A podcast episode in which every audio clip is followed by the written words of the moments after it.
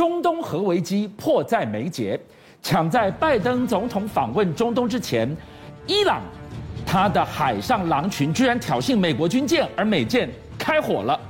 这个时候，我们看到了伊朗即将迎来俄国的外长到访，岂不气焰更盛吗？以色列说话了，他预告全世界，接下来看他怎么捣毁伊朗的地下核碉堡。哇，伊朗的局势。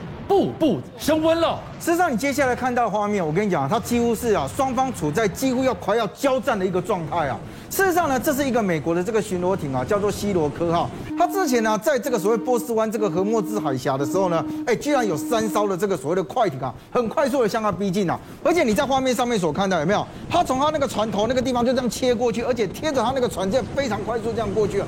这三艘啊，后来被发现了，因为它上面有旗帜啊。被认定他是伊朗革命卫队的这个快艇，而且最夸张的是什么？你知道，他完全不在乎说，哎，美美方这边已经警告了说，哎，你这边会会已经要撞上，他继续在那又回来了。没错，所以他一直在那里绕，你知道，到最后啊，美国这个军舰还是发射这个照明弹，要求他们给离开啊。可是你会发现说很奇怪，为什么是在荷莫兹海峡这个地方？我给各位看这个图哦，这个其实是一个波斯湾，荷莫兹海峡就在这里。那你会发现到呢，基本上所有在波斯湾这边运油出来的，它都必须要经过这个荷莫兹海峡。是，可是问题就来了，你知道？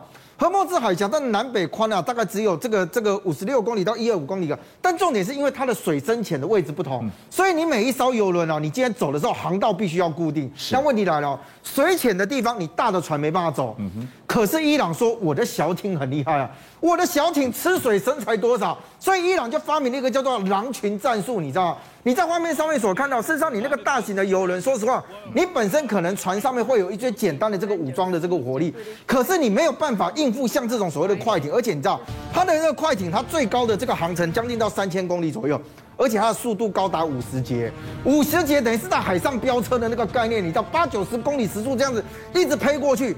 重点是它上面配了八枚的反舰飞弹啊！哦，武装到牙齿去了。所以如果我今天要包围你，就像你画面上面这样看到，哎，我不止包围你，我直接飞弹就打过去。你认为哪一艘货轮、哪一艘油轮可以抵挡得住？他下士对上是，你你你经得起他这么袭扰吗？所以伊朗说什么？你知道？伊朗说，哎，你你知道你讲我狼群真的是看太太太小看我了。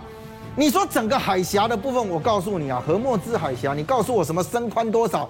没什么了不起的，我两个小时之内把我的快艇全部拍出来的时候，我可以让你整个海峡全部布满我的快艇，我可以塞满荷姆兹海峡，它有这么多快艇，所以它已经不是狼群，它根本是狼穴，你知道吗？他现在用这个方法，而且告诉你哦，伊朗的快艇其实不是开玩笑的。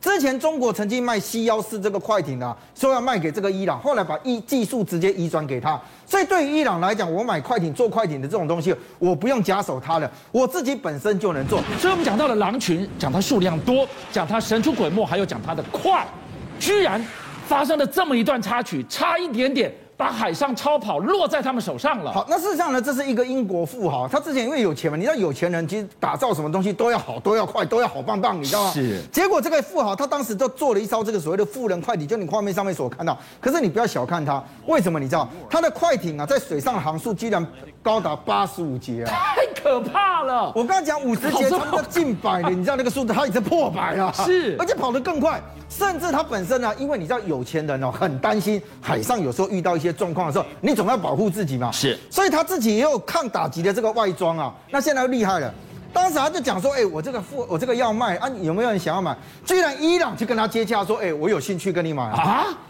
我跟你讲，伊朗当时的想法不是只买你这一艘。我买回来之后拆开，我可以复制逆向工程，我可以发好多艘。哎，你开什么玩笑？航速到八十五节，比我现在有的这个快艇还要更快。结果你知道吗？美国 CIA 他们当时发现到这件事的时候，不好意思哦，不准卖，居然出手把它给挡下来。所以你就会发现到伊朗在整个快艇这个概念，它可能大船没办法比过美国，可是我用小船，我可以比你更厉害。昨天才跟大家讲过，它的地下核碉堡的消息才传出来第二天而已。居然就上演了这样的一个挑衅，进一步会如何激化中东的核危机呢？所以现在很多人就发现到说，哎，中东这里面啊，可能过去一段这时间没提到，但最近新闻超多了。就像现在啊，伊朗就讲说，哎，你伊朗下面有很多这个地下核设施，对不对？可是你地下核设施，说实话，你是要拿来发电吗？还是来做其他的这个用途呢？所以伊朗的这个以色列这边就讲，他说，我告诉你哦，他的战略目标要改，他说要强化对于伊朗核设施进行打击啊。摩萨德要出手了吗？而且他具体的说什么？你知道？他说目标呢就是怎样？之前大家就觉得说，如果以色列跟伊朗发动战争的时候，那如果那个战争那个发生地哦，一定会遇到很大的这个问题嘛，因为你损伤都在那。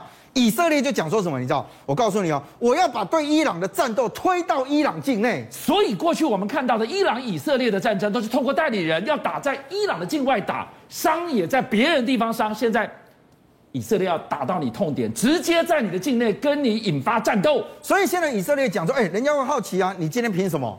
你凭什么跟人家说你要去打人家？结果第一个他就告诉他就说，哎，他们开始发展了，再重新把他们这个无人机的系统呢，重新再整装完了之后，要用这个所谓的小型无人机去攻击核设施，这是一个。第二个是什么？你知道，以色列就讲说，我告诉你哦，事实上呢，以色列有一些这个所谓军事武器装备是来自于美国，以色列也有 F 三十五，你知道吗？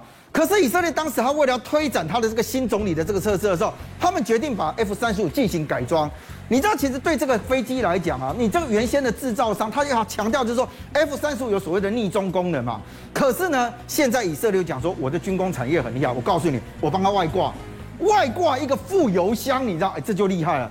当时提出这个概念的时候，有两个原因啊。第一个是什么？他们觉得说，伊朗的这个境那个国土境那个境内不是很大。我如果今天战机升空的时候，说实话了，我还要再搭空中加油机，其实他们认为不符合作战效益。所以第一个想法是说呢，我直接要加大那个油箱，所以我的战机在我自己本身境境这个境内的上空哦，我不用靠空中加油，我也可以增加我制空的能力。所以他居然用这个方式的时候，哎，他们打算让它外外挂油箱的时候，可以打加增加百分之四十的燃料。所以你看到、哦，它原先没有空中加油机的时候，作战半径是一千两百公里啊，我再给你四十趴的燃料。那你不是将近到一千八百公里左右？所以对于以色列来讲，哎，人家的军工技术多厉害啊！我哪里管你什么洛克希德马丁公司，你原厂做什么，他不在乎，你知道吗？所以当以色列说出我准备修理你的时候，他不是恫吓而已，他真的可以做得到啊！你像哦。在这个二零二零年的时候啊，曾经在纳坦兹核电厂的时候，哎，发生一个爆炸案，你知道？其实纳坦兹核电厂也有人质疑说，它地下也有很多的那个那个核通道，那个核设施在埋在地下。可是你在画面上面所看到，当时那个爆炸案的时候，很多人就觉得很奇怪。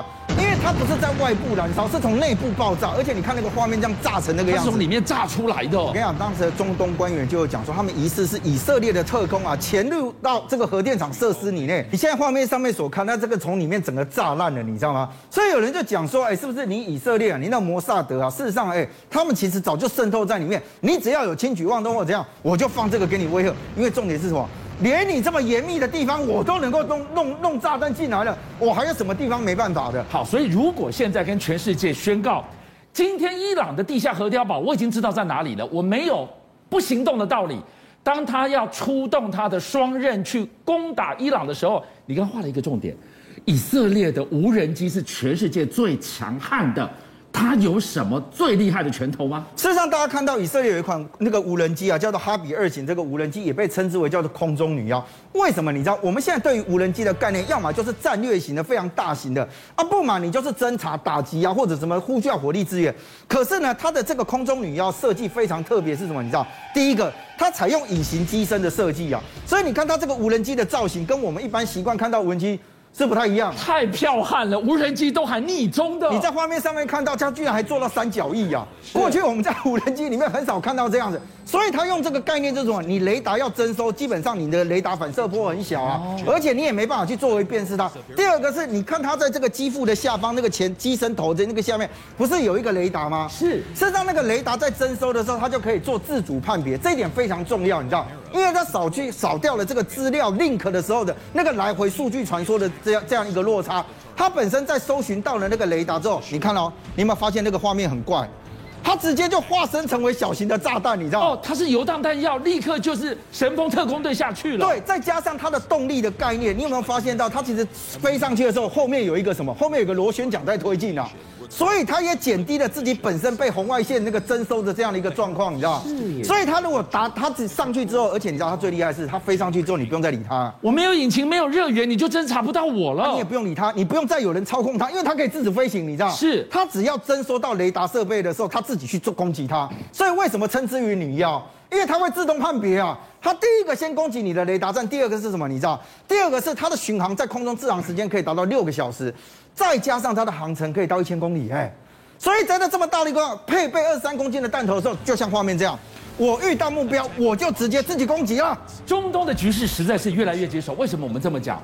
现在看到以色列，他对于伊朗快管不住拳头了，而伊朗呢，抢在拜登访问中东之前，他将迎来俄罗斯外长，哇！有个老大哥让你靠，岂不就让他气焰更高涨了吗？而且你看哦，其实我们经过这个两次的世界大战之后啊，大家都会发现到，哎，你很多要发生战争之前，是不是两开始的各自选边站？是同盟国、轴心国，大家各自找朋友，相互需要了。对，现在我告诉你哦，俄罗斯的外长将在这个礼拜的时候访问伊朗啊。而且俄罗斯在这一段时间基本上是被很多国家觉得说，哎，你这个发动战争，我们要制裁你啊！大家想清楚啊，你不要跟俄罗斯选边站啊！结果俄罗斯说，哎，我去访问伊朗的时候，他要强调干嘛？第一个，强化双边合作，还要来共同维护欧亚的安全。你不觉得这句很怪吗？很多人觉得就是破坏欧亚安全的，不就是你俄罗斯？你说我要跟伊朗合作，所以这个合作项目，老实讲，对很多国家来讲，他们会担忧是：哎，如果你今天啊，大家把这个你俄罗斯把好朋友都凑起来的时候，对于其他国家会不会产生威胁？所以你看，现在大家在关注乌克兰啊，因为乌克兰的战争到今天为止，到底要打到什么程度还不知道。可是，乌克兰即将要成为欧盟正式的候选国喽！邀请您一起加入五七报新闻会员，跟俊相一起挖真相。